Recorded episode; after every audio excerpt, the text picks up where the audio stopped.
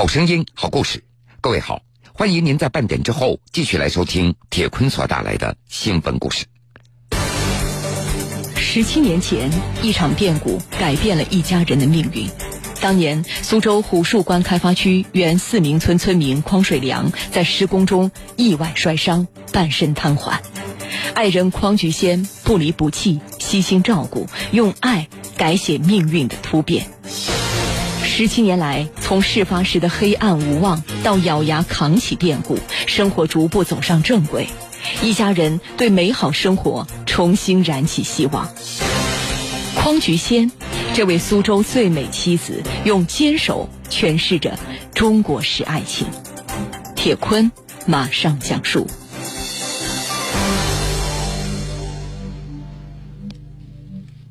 匡菊仙和她的丈夫匡水良，他们都是苏州武术关开发区人。年轻的时候，两家人在同一个村庄，就是隔着一条河。到了婚嫁的年龄，经人撮合，两人就走到了一起。夫妻两个处事谦让，性格平和，结婚二十八年来从来就没有吵过架。这样的夫妻感情完全算不上惊天动地，直到患难的时候才见真情。那是在二零零零年，一场意外改变了这家人的生活。那天，做瓦匠的匡水良在为高新区某花房施工的时候，突然从房顶摔了下来。众人七手八脚的将他给扶起来，匡水良痛苦的直摇头：“我的腿不能动了。”送到医院，医生诊断为中枢神经受损，下半身将不再有行动能力了。而那一年，匡水良三十六岁，妻子匡菊仙和他同岁。丈夫出事的那个花房并不高，比一层房子还要矮一点，怎么就出事了呢？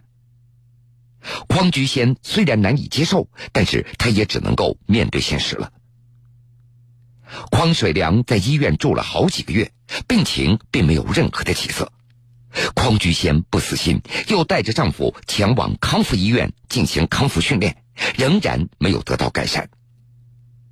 第二年，也就是二零零一年，听说陕西有个民间医生善于治疗瘫痪，匡菊仙也管不了那么多了，又带着丈夫北上，一待就是好几个月，直到工伤补偿金都花完了，匡水良的那两条腿仍然回天无望。无奈之下，匡菊仙也只能够默默的接受了这个结果，带着丈夫回到了家里。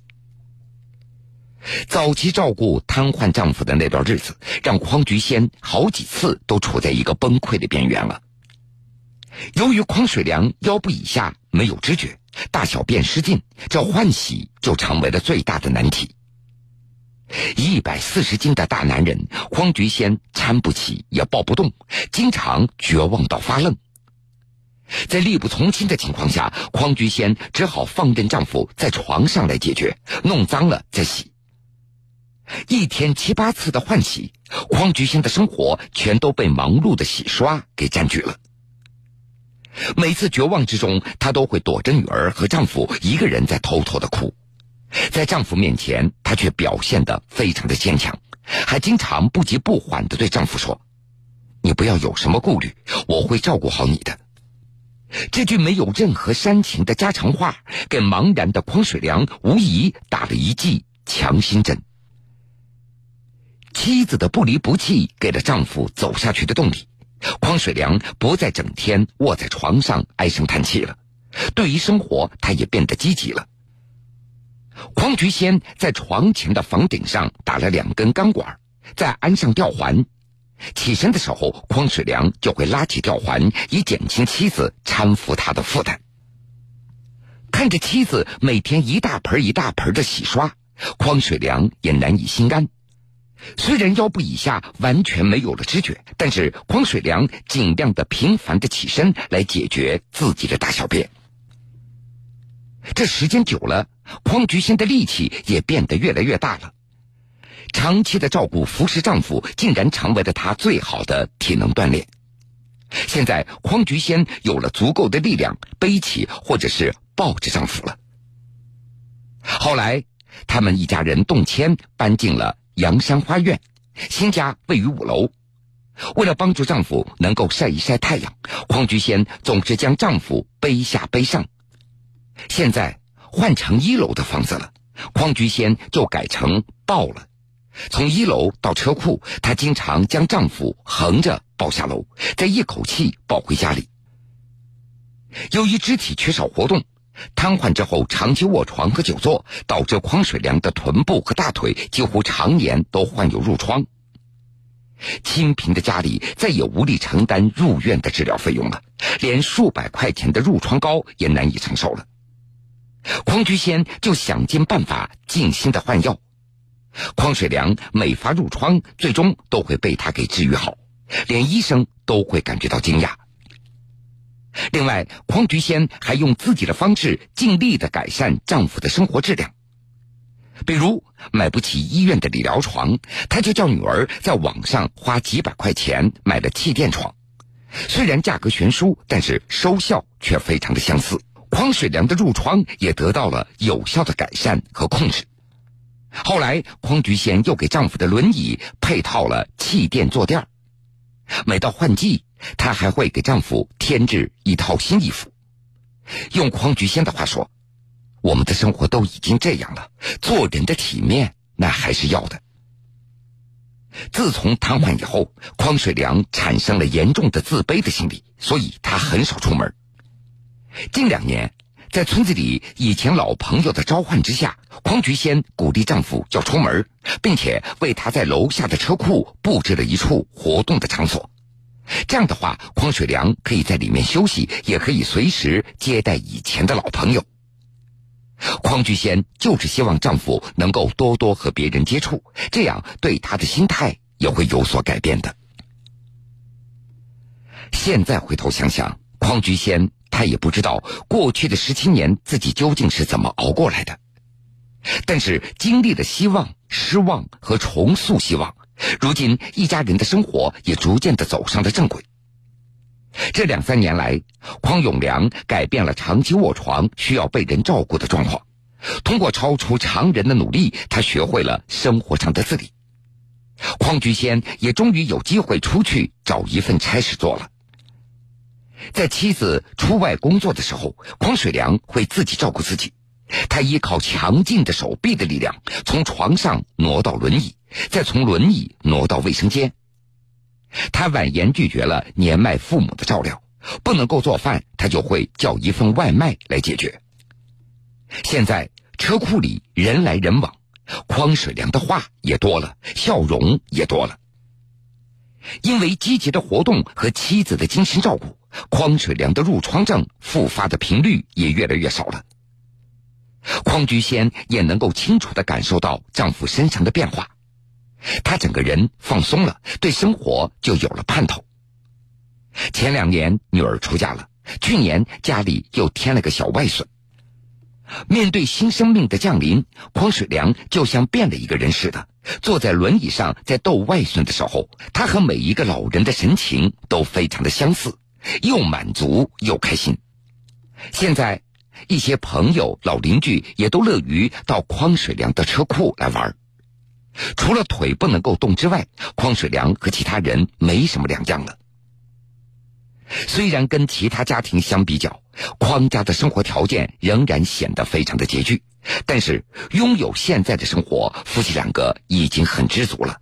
他们相互安慰，苦的人比我们还苦呢。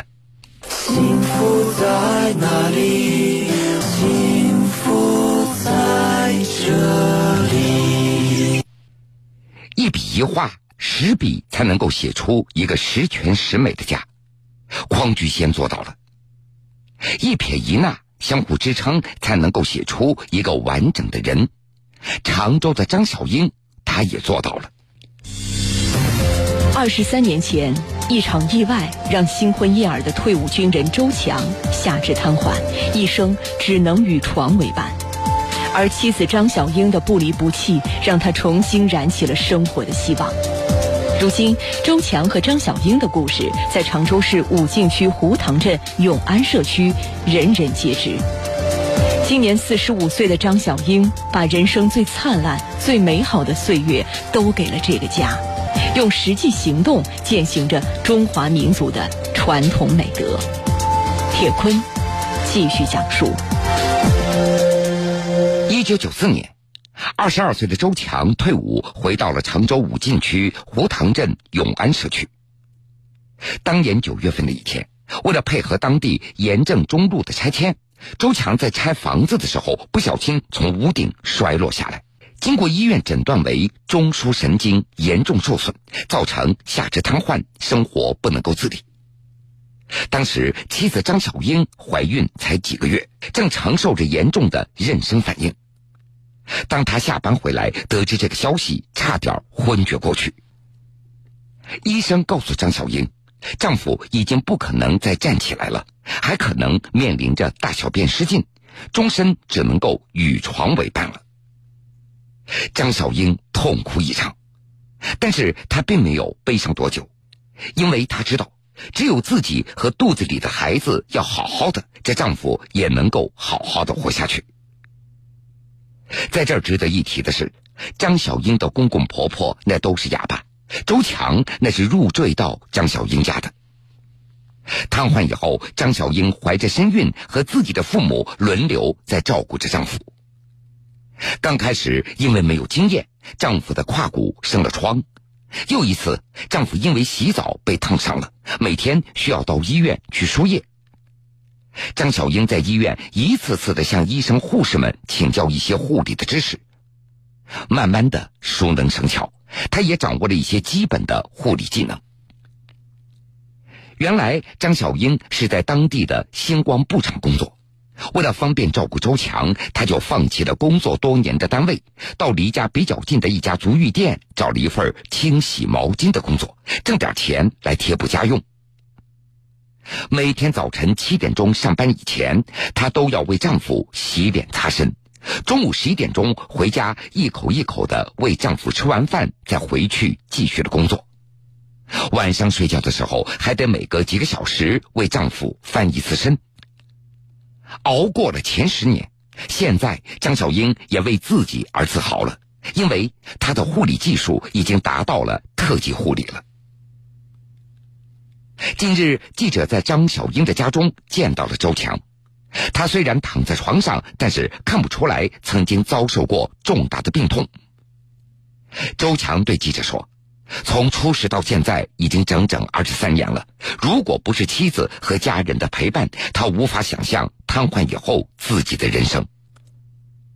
二十三年，八千四百多天，每天一日三餐的端茶端饭、洗脸擦身，像婴儿一样的频繁的换药布。”张小英做的是无怨无悔，而作为丈夫来说，一个大男人整天躺在床上，还需要有人服侍左右，那是自己拖累了全家。所以周强难免会有一些想法和一些傻念头。所以，在刚开始的几年，周强的脾气非常的暴躁，但是张小英却没有什么怨恨。不仅默默忍受着丈夫的坏脾气，还每天都抱着孩子和丈夫聊天解闷儿，燃起丈夫生活下去的勇气。其实，在这二十三年来，曾经不止一次有人劝说：“小英，你这样守着就像个活寡妇一样，干脆出点钱把你的丈夫送到敬老院去，你重新再找一个，没有人会说你的。”可是张小英总是笑而不答。每天一下班，她第一件事情就是上楼陪着周强说话解闷儿。每个晚上，她依然在陪伴着丈夫。张小英不善言辞，她告诉记者，自己多年如一日的坚持的原因非常简单，其实也没什么大道理。在我看来，有丈夫有儿子，我们三个人在一起，这才是一个完整的家。目前。周强和张小英的儿子已经开始工作了，一家人即将苦尽甘来。爱的路你要走过去。别彷徨别犹豫。我和你在一起。高山在云雾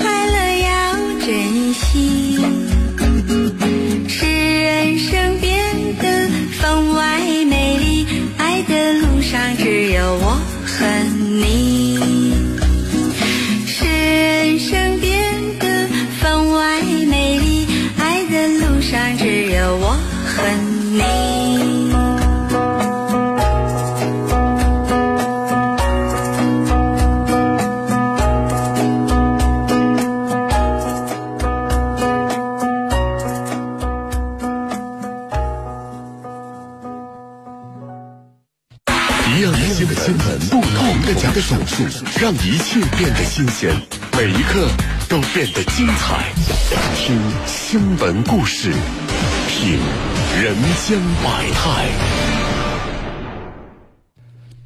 无论是匡水良还是周强，由于瘫痪，他们的妻子都是不离不弃，用陪伴重又燃起了生活的希望。而下面这位男子。在双腿截肢、自身生活都没有着落的情况下，他收养了一名弃婴，最终呢，将这个孩子送进了大学。